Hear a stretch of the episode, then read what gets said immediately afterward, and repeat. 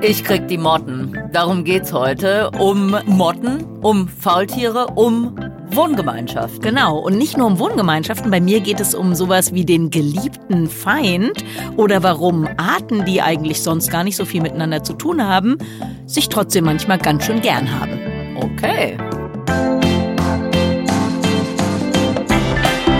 Tierisch, der Podcast von Lydia Möcklinghoff und Frauke Fischer, präsentiert von Weltwach.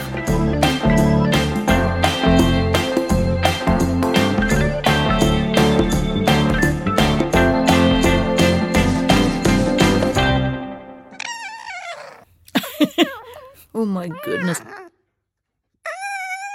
Das könnte ein Baby-Faultier sein. Es ist ein erwachsenes Tier. Oh, ein erwachsenes Faultier. Nein, Faultier hatten wir auch schon. Ach so. Äh, ein erwachsenes Gürteltier. Nein. Dann muss ich Jetzt passen. geht's wieder von vorne los. Es ist ein Tier, Frauke, Ja. das du total gut kennst, das Oh. vor unserer Haustür lebt.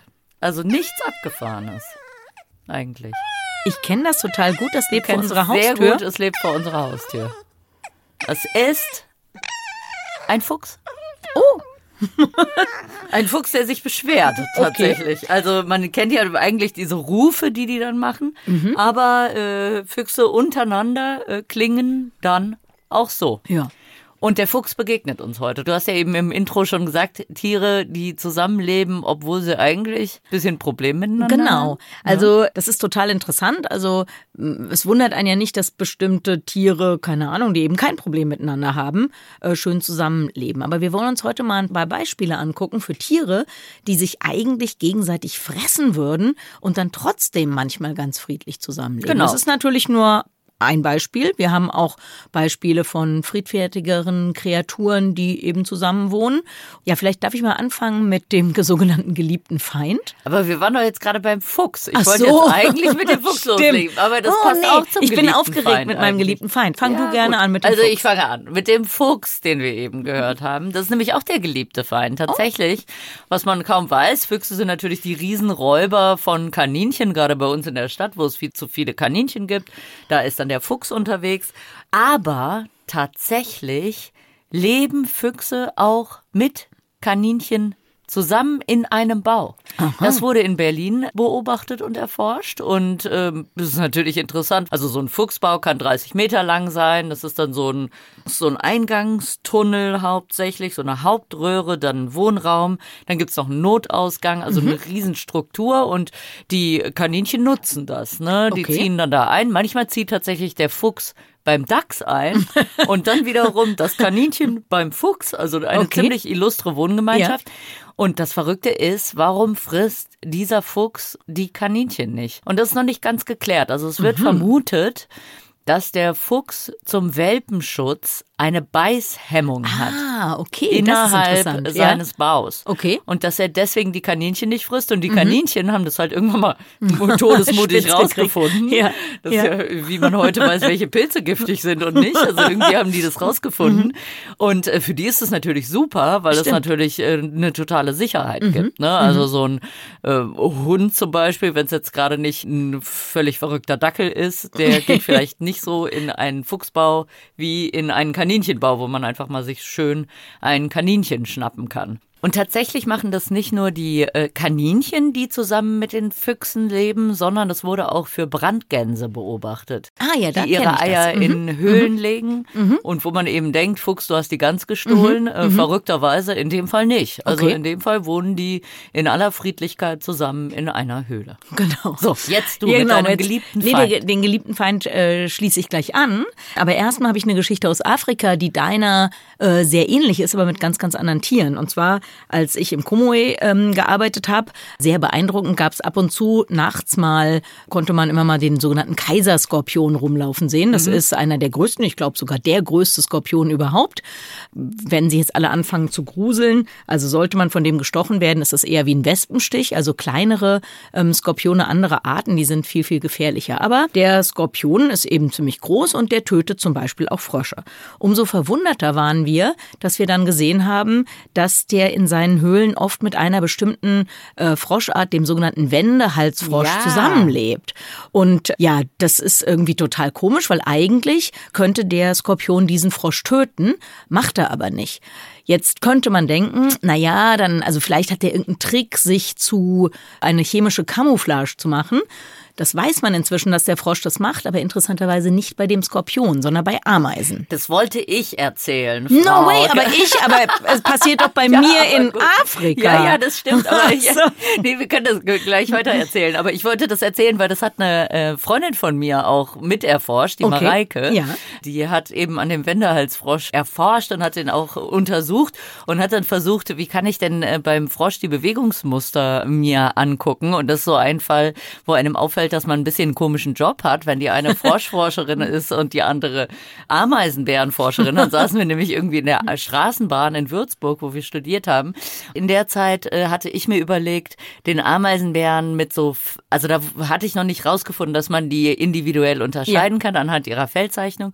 Habe überlegt, wie mache ich das, damit ich eben weiß, welcher Ameisenbär welcher ist und hatte dann echt überlegt, die mit Paintball zu markieren, ne? Und habe dann da auch ewig da in Paintball-Foren geschrieben und so.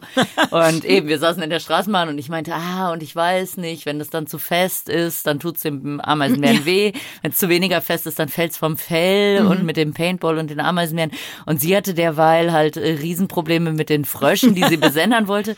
Den wollte sie nämlich immer so kleine Perlengürtel anziehen mit einem Sender irgendwie. Und das klappte aber nicht, weil die Frösche haben sich immer die Perlengürtel ausgezogen. Und irgendwann fiel uns auf, dass uns die Hälfte der Bahn so völlig entgeistert angeguckt hat, weil wir uns so gewundert haben. Genau, und da ging es um den Wendehalsfrosch, Genau. der eben völlig verrückt mit den Skorpionen zusammenlegt und mit diesen Stinkameisen. Ja, ja, ist Die genau. afrikanische Stinkameise, Genau, und die, die- total aggressiv ist. Mega aggro und diese Ameisen könnten dem äh, Frosch eben auch den Garaus machen, die und könnten den rein theoretisch dann natürlich auch schön zerlegen und auffressen. Und da weiß man tatsächlich, dass der sich äh, offensichtlich chemisch tarnt. Also der der riecht sozusagen, also äh, gibt so eine Publikation, das heißt Smells like Home, also der riecht irgendwie wie zu Hause und deswegen greifen die die Am- Ameisen den nicht an. Genau, und die Forscher konnten auch zeigen, wenn man mit diesem Hautdrüsensekret, was der eben Mhm. über sich zieht, um dann diese Tarnkappe anzuziehen, andere Frösche anmalt oder so Mehlwürmer oder so, Mhm. Ja. dann merken die Ameisen auch nicht, können die gar nicht wahrnehmen. Genau. Also man ist wirklich unsichtbar. Genau, und die, und die. Theorie war, ja, okay, beim Skorpion ist das wahrscheinlich auch so. Also ähm, da hat man gedacht, naja, dann wissen wir vielleicht einfach nur nicht, welche chemische Komponente da die Verkleidung darstellt. Und ähm, dann hat man eben auch irgendwelche anderen, äh, also Termiten zum Beispiel, beschmiert mit diesem Hautsekret von dem Frosch und gedacht, naja, jetzt lässt der Skorpion die auch in Ruhe, aber weit gefehlt. Also bei dem Frosch und dem Skorpion, da muss es irgendwie eine andere Form der Kommunikation geben irgendwas anderes, was den Skorpion daran hindert, den Frosch zu töten und aufzufressen. Das äh, hat man bisher noch nicht rausgefunden. Spielte da nicht mit rein oder war nicht eine der Vermutungen, dass äh, das an der Bewegung des Frosches liegt? Weil diese Frösche, die starksen so, also Mhm, das die, stimmt, die gla- die springen nicht, ja, genau, genau, sondern mhm. die starksen so in der Gegend rum. Und so ein ähm, Skorpion, also mit dem Riechen, der riecht ja vor allem mit dem Kammorgan, Mhm, ne? äh, so von daher riecht der Sachen eher, wenn er drüber krabbelt. Von daher war deswegen diese Geruchstarnkappe nicht so wahrscheinlich, Mhm. aber der nimmt natürlich Bewegungen super oder Erschütterungen Ja, super gut genau, wahr. aber das kann natürlich sein, aber trotzdem müsste der Frosch ja irgendwann mal rein und raus aus der gemeinsamen Höhle, also selbst wenn er langsam geht, also keine Ahnung, soweit ich weiß. Ja, ja, ich meine auch, äh, dass gibt es- ist es noch nicht ähm, Genau, ich meine erforscht. auch, die Mareike, eben die Freundin von mir, die das erforscht hat, kam auch nicht zu einem richtigen Schluss. Die hat denen dann so, auch so ein bisschen so, so kleine Stöckchen so an die Beine Mhm. äh, gebunden, dass die eben so ein bisschen unrund laufen, um dann Wie gemein. rauszufinden, ob, das, ob der Skorpion dann reagiert. Mhm, Ne? Also äh, jetzt nicht so, dass der Skorpion dann den Frosch frisst, aber ob der Skorpion reagiert. Mhm. Und das hatte keinen Effekt. Also wenn das jetzt so eben an, an der Bewegung Ja. läge, dann äh, hätte man erwarten sollen, dass der Skorpion dann eher reagiert. Jetzt könnte man sich denken, na ja, also wie kommt es überhaupt zu so einer Entwicklung? Also natürlich, Evolution ist nie gesteuert, ist alles immer zufällig. Aber ähm, ein großer Vorteil in dieser Fähigkeit des Frosches, besonders die Ameisen äh, an der Nase herumzuführen, ist, dass diese feuchten Höhlen, die der braucht, in der afrikanischen Savanne heiß umkämpft sind. Mhm. Also man kann eigentlich sagen, immer wenn es eine schöne feuchte Höhle gibt, sind schon Ameisen drin. Ja. Und diese Fähigkeit des Frosches, da einzudringen und da mitzuleben, die ist, ähm, wie der Forscher, der das untersucht hat, gesagt hat, wie ein Sechser im Lotto mit Zusatzzahl. Ja, ja. Wenn es einem gelingt, äh, Co, also Mitbewohner von Ameisen zu sein, ist das der Supergewinn in der westafrikanischen genau. Savanne. Wir wollen jetzt nicht wieder die ganze Zeit von Fröschen schwärmen, aber, aber man muss ja auch sagen, äh, diese Höhlen sind ja noch anderweitig praktisch, mhm. weil äh, wenn die den richtigen Ausgang haben, dann haben die eine super Akustik. Ne? Mhm. Und dann kann der Frosch teilweise klingt größer als er ist, weil er die super Akustik dieser Höhle nutzt. Also mhm. es hat verschiedene Vorteile genau. für den Wender. Und ähm, vielleicht auch nochmal, was man noch rausgefunden hat, wenn es richtig schüttet, dann schwemmen diese Höhlen äh, zu und dann ist da so eine Matschepampe drin. Also der Frosch ist quasi lebendig begraben, aber wenn er einen, wenn er einen Skorpion mit hat, dann schafft der Skorpion das innerhalb von einem halben Tag, diese Sache da wieder frei zu schaufeln. Das heißt, der Super. Frosch hat auf jeden Fall was davon, dass er mit den Ameisen zusammenlebt, die ihm auch die irgendwelche Parasiten oder was weiß ich vom Leib halten und wenn er mit dem Skorpion zusammenlebt. Man weiß nicht, was die anderen, was der Skorpion oder die Ameisen davon haben. Genau. Also möglicherweise gar nichts, aber er genau. stört sie halt genau. auch nicht. Ne? Ja. Er ist dann halt, er ist halt für sie unsichtbar, so ein unsichtbares Hindernis, wo man so ein bisschen genau. gruselig genau. irgendwie so. Es gibt ganz viele Geistergeschichten, ja. aber, er stört auch nicht weiter. Genau. Ja, von, so von wegen diesem Starksten, dass der Skorpion nicht reagiert, eine Theorie. Da gibt's auch ein Beispiel, ein anderes Beispiel einer Wohngemeinschaft, äh, wo das so funktioniert, unter anderem wahrscheinlich, auch noch nicht ganz erforscht.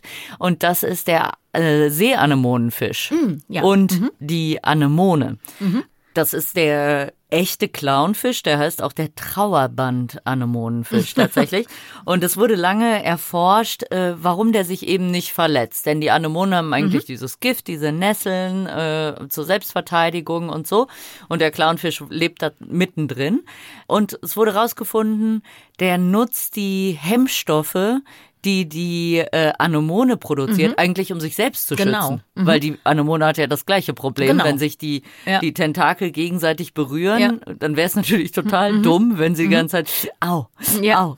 Das heißt, die hat so einen Hemmstoff. Und äh, der Anemonenfisch, hätte ein Problem, wenn er in eine fremde Anemone, die ja. nicht seine Haus- ja, und Hofanemone ja. ist, schnell reinschwimmt. Mhm. Dann würde er mhm. sterben. Dann würden diese Nesselstoffe mhm. funktionieren. Was er machen muss, ist, sich so langsam an die Anemone ranzutasten und die einfach mal so zu berühren. Mhm. Und dadurch äh, bildet er schon oder nimmt er von diesen Hemmstoffen was mhm. auf. Also dadurch, dass er sie so ganz langsam berührt, mhm. fühlt die sich dann auch nicht bedroht. Okay. Er nimmt die Hemmstoffe auf und dann schleicht er sich so ganz langsam rein. Mhm dass er eben nicht als Gefahr wahrgenommen wird. Und wenn er dann drin ist und genügend Hemmstoffe drauf hat, dass er sicher sein kann, er wird jetzt nicht angegriffen. Okay. Zur Sicherheit suhlt er sich dann nochmal so richtig in okay. diesen Tentakeln. Und ja. das geht dann eben so weit, dass die äh, Anemonenfische, gibt's eine Studie zu, die finden das beruhigend, wenn die Tentakel sie bewegen, äh, ah, berühren. Okay. Also mhm. das, das ist äh, so feels, feels like home sozusagen. Ja, cool. so, ne? Und, ja. äh, und das ist natürlich dann auch, da hat jeder mhm. was von. Ne? Also die Anemonenfische fächeln der Seeanemone die ganze Nacht durch frisches Wasser mhm. zu, sauerstoffreiches Wasser. Wasser. Die bietet ihnen Schutz. Äh, beide haben was zu fressen. Die abgestorbenen Tentakel werden weggeräumt äh, vom mhm. Anemonenfisch. Ja. Eben, und das, das auch nur, weil der Anemonenfisch sich eben gelernt hat, sich so zu bewegen, dass er mhm. nicht als Bedrohung ja. wahrgenommen wird. Was, das hat jetzt gar nichts mit Wohngemeinschaften zu tun, oder im sehr übertragenen Sinne doch. Also solche Informationen, also jetzt, du hast gesagt, die Tentakel der Anemone müssen wissen, ah, das andere sind ja auch meine eigenen Tentakel und keine fremden. Das kann der, Anem der Anemonenfisch nutzen. Solche Sachen passieren auch in unserem Gehirn. Und zwar muss ja unser Gehirn uns auch immer sagen, dass wenn eine Hand zum Beispiel das Bein berührt, dass es nicht die Hand eines mhm Fremden ist, sondern die eigene. Also dass wir, wir nesseln uns nicht oder greifen uns nicht an, aber diese Informationen, wo sind die, meine Extremitäten und äh, welche Berührung ist äh, von dem eigenen mhm. Körper und welche von einem anderen, das ähm, gibt's bei uns äh, lustigerweise auch. Deswegen funktioniert ja auch sich selbst streicheln, ist ja nie so schön, wie wenn man von ah, jemand anderem gestreichelt wird. Genau. So, jetzt endlich. Endlich mein Dear Enemy. Enemy. Ja, weil, äh, genau, also Wohngemeinschaften müssen ja nicht heißen, dass man immer absolut im selben Zimmer ist. Also eine anständige Studenten-WG, jeder ist schon ein, in seinem Zimmer. Und so ein bisschen ist das bei den Antilopen, die ich erforscht habe. Also die Kopfantilopen, die, da haben die Männchen ja Territorien verteidigt. Und äh, bei vielen territorialen Tieren kann man einen Dear Enemy-Effekt nachweisen, also einen geliebten Feind. Was bedeutet das? Ähm, wenn man weiß, man kennt seine territorialen Nachbarn, weiß man, dass die da bleiben, wo sie sind. Also man hat einmal irgendwie festgelegt, wo die Grenze des Territoriums ist und ähm, dann äh, darf keiner diese Grenze überschreiten. Man ist also nicht freundlich zueinander, man ist eigentlich nach wie vor territorialer Gegner, aber es kommt nie zur Auseinandersetzung, weil jeder der beiden genau weiß, wo die Grenze ist. Mhm. Wenn jetzt ein neues Männchen ein Territorium übernimmt, dann weiß er das ja nicht. Äh, das heißt, es kann zu Konflikten kommen und mir ist das mal aufgefallen, als also ich kannte die konnte die alle individuell auseinanderhalten und habe gesehen, ah hier, da hat einer sein Territorium verloren, das ist ein neues territoriales Männchen und die Reaktion des Nachbarn, der hat das sozusagen am, im gleichen Moment zum ersten Mal den anderen gesehen wie ich und hat sich wirklich total erschrocken. Also man hat richtig gesehen, hat gesehen, oh, das ist ein neuer Nachbar. Ja. Moment mal. Und du hast richtig gesehen, wie er dann, also ist dann dahin gegangen, hat so, also schütteln den Kopf und pfeifen so und stampfen so auf den Boden, also um nochmal deutlich zu machen, dass es ihr Territorium ist. Das hat er nie gemacht bei seinem geliebten Feind, also bei dem ehemaligen territorialen Nachbarn, mhm. der das ja alles wusste. Aber bei dem neuen, da musste er das eben machen, dass irgendwie klar ist, wer benutzt wann die Küche so ungefähr. Ja, ja, Oder äh, wer, wer, hat welches Fach im Kühlschrank, so äh, bei der Studi-WG. Tatsächlich ist es beim Ameisenbären vermutlich hm. oder möglicherweise auch so so. Also da habe ich ja diese Kratzbäume untersucht, mhm. ne, die die Ameisenbären markieren und meine Vermutung ist, dass die, also konnte ich schon sehen, die haben überlappende Streifgebiete, sind eben eigentlich Einzelgänger, sie wollen mhm. sich aus dem Weg gehen, ähm, sind aber bis zu fünf, sechs Ameisenbären manchmal in einem Gebiet unterwegs, weil mhm. sich an dieser Stelle eben all die Streifgebiete sozusagen ja. überlappen. In diesen Regionen gibt es dann auch besonders viele Kratzbäume und wahrscheinlich klamüsern die eben auch so auch aus, wenn wir uns begegnen, wer läuft weg, also mhm. der sozusagen, der der stärker ist, der setzt seine Duftmarkierung an einer dieser Kratzbäume vielleicht höher. Und wenn man sich begegnet, kennt man sich geruchlich schon. Ameisenbären sind ja einfach sehr olfaktorische Geruch. Geruchsliebende Tiere, mhm. ne? Und äh, dann weiß man schon, ah, ich renn weg, der ist zum Beispiel stärker ja. als ich. Mhm. Und dann habe ich aber auch schon Ameisenbären äh, beobachtet, von denen ich wusste, ah, die habe ich hier noch nie gesehen in der Gegend. Mhm. Also und die sind dann tatsächlich so super nervös. Also und haben da tatsächlich auch den Schwanz so ganz tief auf den Boden gelegt. Also eigentlich tragen mhm. die den ja wie so eine mhm. Fahne hinter sich her, haben den dann so flach auf den Boden gelegt und sind dann super nervös und riechen an jedem Kratzbaum. Und da habe ich eben auch so eine Vermutung, dass das eben auch dann vielleicht äh, Tiere sind, die von irgendwo anders in eine dieser etablierten Nachbarschaften mhm. reinkommen, ja, genau. wo eben alle mhm. friedlich nebeneinander leben mhm. und auf einmal kann man sich ja vorstellen, WG, alle Zimmer sind besetzt und dann kommt auf einmal einer durch ja. den Flur in die Küche und man denkt sich ja. so, Moment mal. Ja, wer bist denn du? Nee, nee, das geht aber so nicht. Ja, dann gibt's noch so, wir bleiben vielleicht nochmal in Afrika, ein bisschen anderes äh, Ökosystem, nämlich jetzt nicht mehr Savanne, sondern Regenwald und äh, gucken mal auf unsere engsten Verwandten. Denn tatsächlich Schimpansen und Gorillas über große Teile ihres Verbreitungsgebietes überlappen sich die Ach, ähm, darum ähm, Verbreitungsgebiete. Vorhin, Frauke hatte nämlich vorhin auf einmal so ein Bild auf ihrem Laptop, wo sie so in totale Niedlichkeitsgeräusche ausgebrochen ist, weil da so ein, so ein Schimpanse und ein Gorilla Babys vor allem. Baby-Schimpanse genau. und Baby-Gorilla Gorilla nebeneinander saßen. Genau, okay. das war dieses Foto stammt auf so einer Aufzuchtstation aus einem Waisenhaus sozusagen. Ähm, da ist ja vielleicht nicht verwunderlich, die Tiere leben nicht in ihrem normalen Familien, nicht in ihrem Kontext und dann sind die froh, wenn die so einen anderen Spielkameraden haben. Aber tatsächlich kann man das auch in freier Wildbahn beobachten. Und das ist eigentlich sehr interessant, denn Schimpansen sind ja extrem aggressiv, ähm, leider. Und ähm, ja unsere engsten Verwandten, also wir sind ja auch ganz schön aggressiv. Ja. und die ähm, führen also tatsächlich Kriege gegeneinander, die äh, fressen auch äh, viel viel mehr Fleisch als die als man lange wusste, die gehen aktiv auf Jagd auf andere Affen. Und es gibt auch mehrere Belege, wo die junge oder ähm, ja halbstarke Gorillas getötet haben. Also das heißt eigentlich ist für einen Gorilla ein Schimpanse ein gef eine gefährliche ja. eine gefährliche Tierart, genau. Jetzt hat man aber auch äh, sehr lange Studien im, im Kongo, in der Demokratischen Republik Kongo, äh, über viele, viele Jahre gemacht und dann ähm, häufig immer solche Interaktionen gesehen oder wenn die sich mal getroffen haben. Und tatsächlich gibt es manchmal Freundschaften zwischen Schimpansen und Gorillas. Verrückt. Also auch wohl eher bei, Ju bei Jungtieren, die das irgendwie interessant finden. Die freunden sich dann an. Mhm. Kann man also durch statistische Methoden dann angucken, ob also ob die wirklich länger auch miteinander zu tun haben und was weiß ich. Und man konnte auch eben auch wirklich zeigen, das ist also nicht zufällig. Also ein junger Schimpanse, wenn der jetzt diese Gorilla-Gruppe trifft, dann nimmt er nicht den ersten besten Spielkamerad, sondern der läuft da durch, bis er seinen den. Freund gefunden oh, hat. Und dann, genau, und dann äh, spielen die miteinander. Und also manche dieser ja, Spiel oder dieser Freundschaften, die existierten über mehrere Jahre. Verrückt. Ja, das ist genau. ja echt verrückt. Ja. Witzig.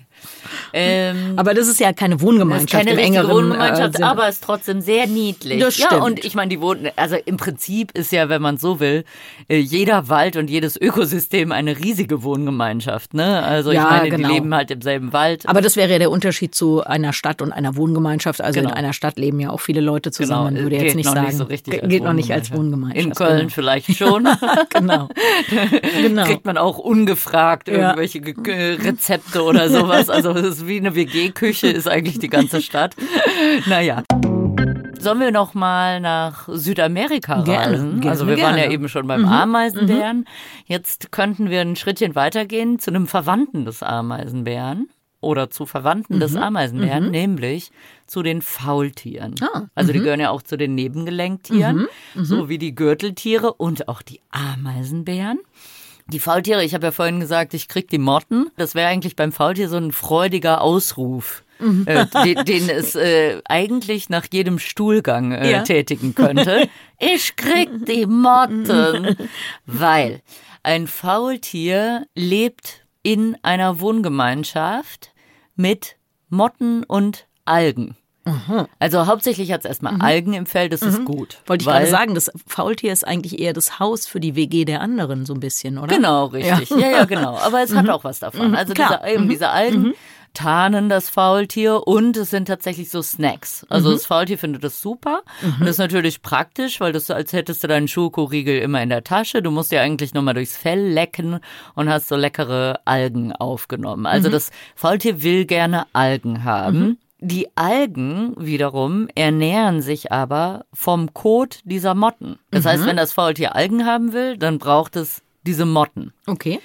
Und um diese Motten zu bekommen, muss das Faultier aber tatsächlich ein ganz schönes Risiko eingehen. Es muss nämlich um Kot abzusetzen, vom Baum klettern. Hm. Also eigentlich lebt das Faultier ja oben in den Bäumen, alles gut, da mhm. kann man auch langsam sein, so viele Feinde gibt's da nicht, vielleicht die Harpie oder auf jeden Fall die Harpie. Mhm. Aber also ein ganz großer Raubvogel, Greifvogel, riesiger. Genau. Äh, mhm. Greifvogel, mhm. aber ansonsten gibt's da nicht so viele Räuber. Wenn jetzt so ein Faultier runterklettert und dann auch noch da so eine längere Kackpause macht, mhm. dann ist das gefährlich für das Faultier. Ja. Es macht's nur einmal in der Woche, mhm. Stoffwechsel beim Faultier, Überraschung, jetzt nicht unbedingt ja. total rasant, mhm. aber eben einmal in der Woche geht es ein Risiko ein. Äh, Jaguare wurden schon mehrmals beobachtet, wie sie Faultiere dann ja. tatsächlich beim Kacken aufgefressen mhm. haben. Mhm. Warum macht das Faultier das? Es will eben diese Motten haben. Und diese Motten die legen ihre Eier in den Faultierkot und mhm. die Larven fressen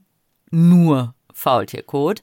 Und diese Motten können aber nicht so weit fliegen, weil die leben ja. halt da im Faultierfell. Das heißt, das Faultier muss schön langsam aufs Klo gehen. Mhm. Und es hat auch so einen festen Klobaum. Es geht immer am gleichen ah, okay. ba äh, Baum. Mhm. Also es hat halt so seinen Klobaum, was auch mhm. sinnvoll ist. Das heißt, es geht runter kackt, die Motten aus dem Fell fliegen zum Kot, legen mhm. die Eier mhm. rein und währenddessen aus dem alten Kothaufen sind die, äh, Ah, sind okay. die Larven mittlerweile geschlüpft, fliegen die Motten wieder in das Fell vom Faultier. Von daher muss das Faultier einmal in der Woche an seinem fest angestammten Klobaum runtergehen, um diese Motten Was mich zu da haben. aber wundert, ist, dass Jaguare ja auch nicht doof sind. Warum merken die sich nicht einfach den Baum und den Tag?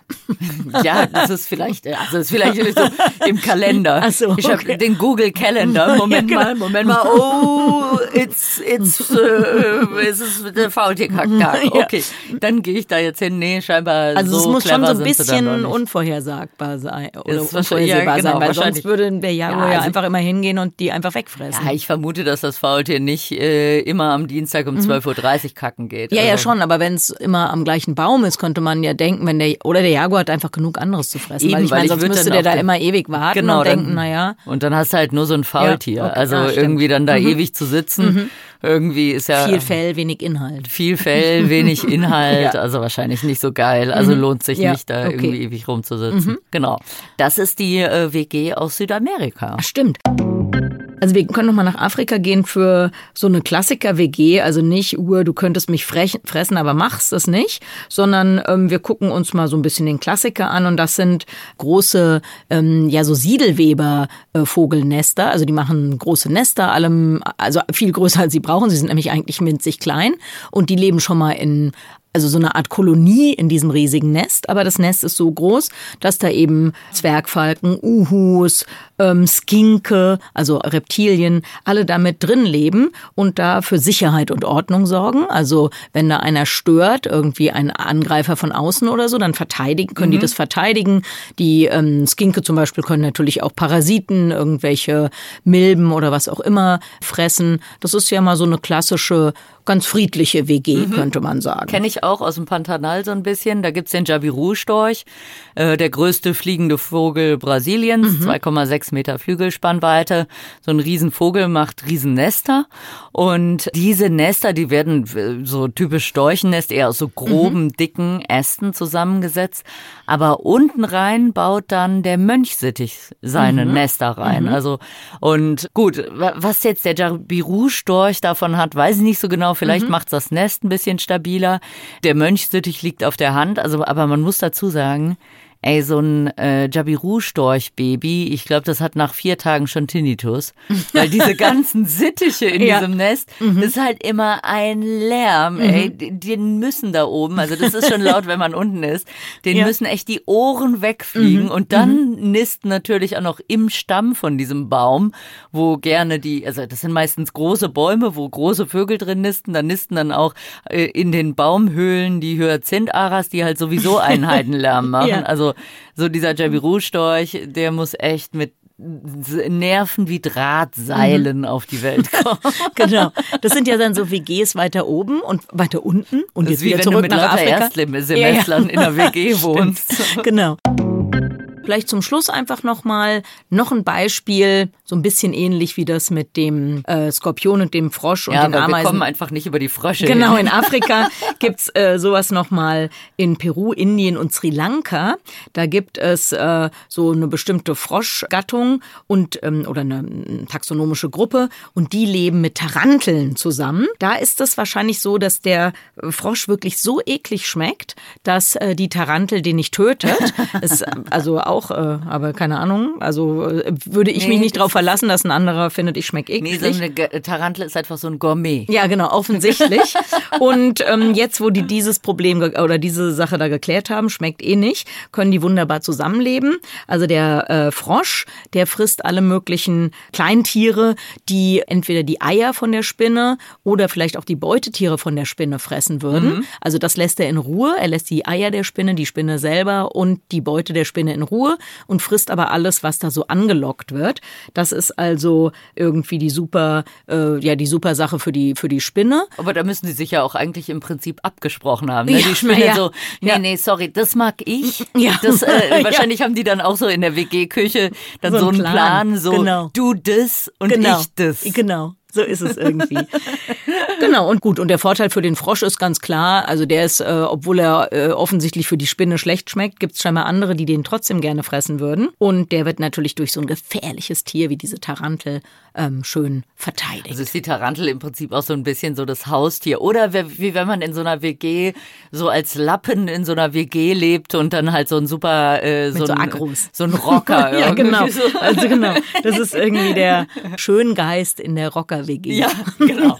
Ich finde eigentlich zu dieser Folge könnten mal unsere Hörer und Hörerinnen ein paar Fotos schicken, die vielleicht in Wohngemeinschaft leben, genau von ihrer WG. Und dann will ich aber auf dem Bild möchte ich dann verstehen können, was so die Symbiose ist. Also wer hat welchen Vorteil stimmt. davon? Wer ist hier der Frosch, wer die Genau, wer ist Tarantel? der Frosch, wer die Tarantel, wer ist das Kaninchen, wer der Fuchs oder vielleicht auch Seeanemone und Clownfisch. Genau, wer ist ich bin sehr Clown? gespannt, ob da äh, vielleicht was kommt. Einfach auf Instagram unter äh, unseren äh, Folgen post, posten. Super. Also, dann mal. Viele Grüße an alle WGs. Genau, liebe Grüße an alle WGs. Vertragt euch gut. Ihr habt was voneinander.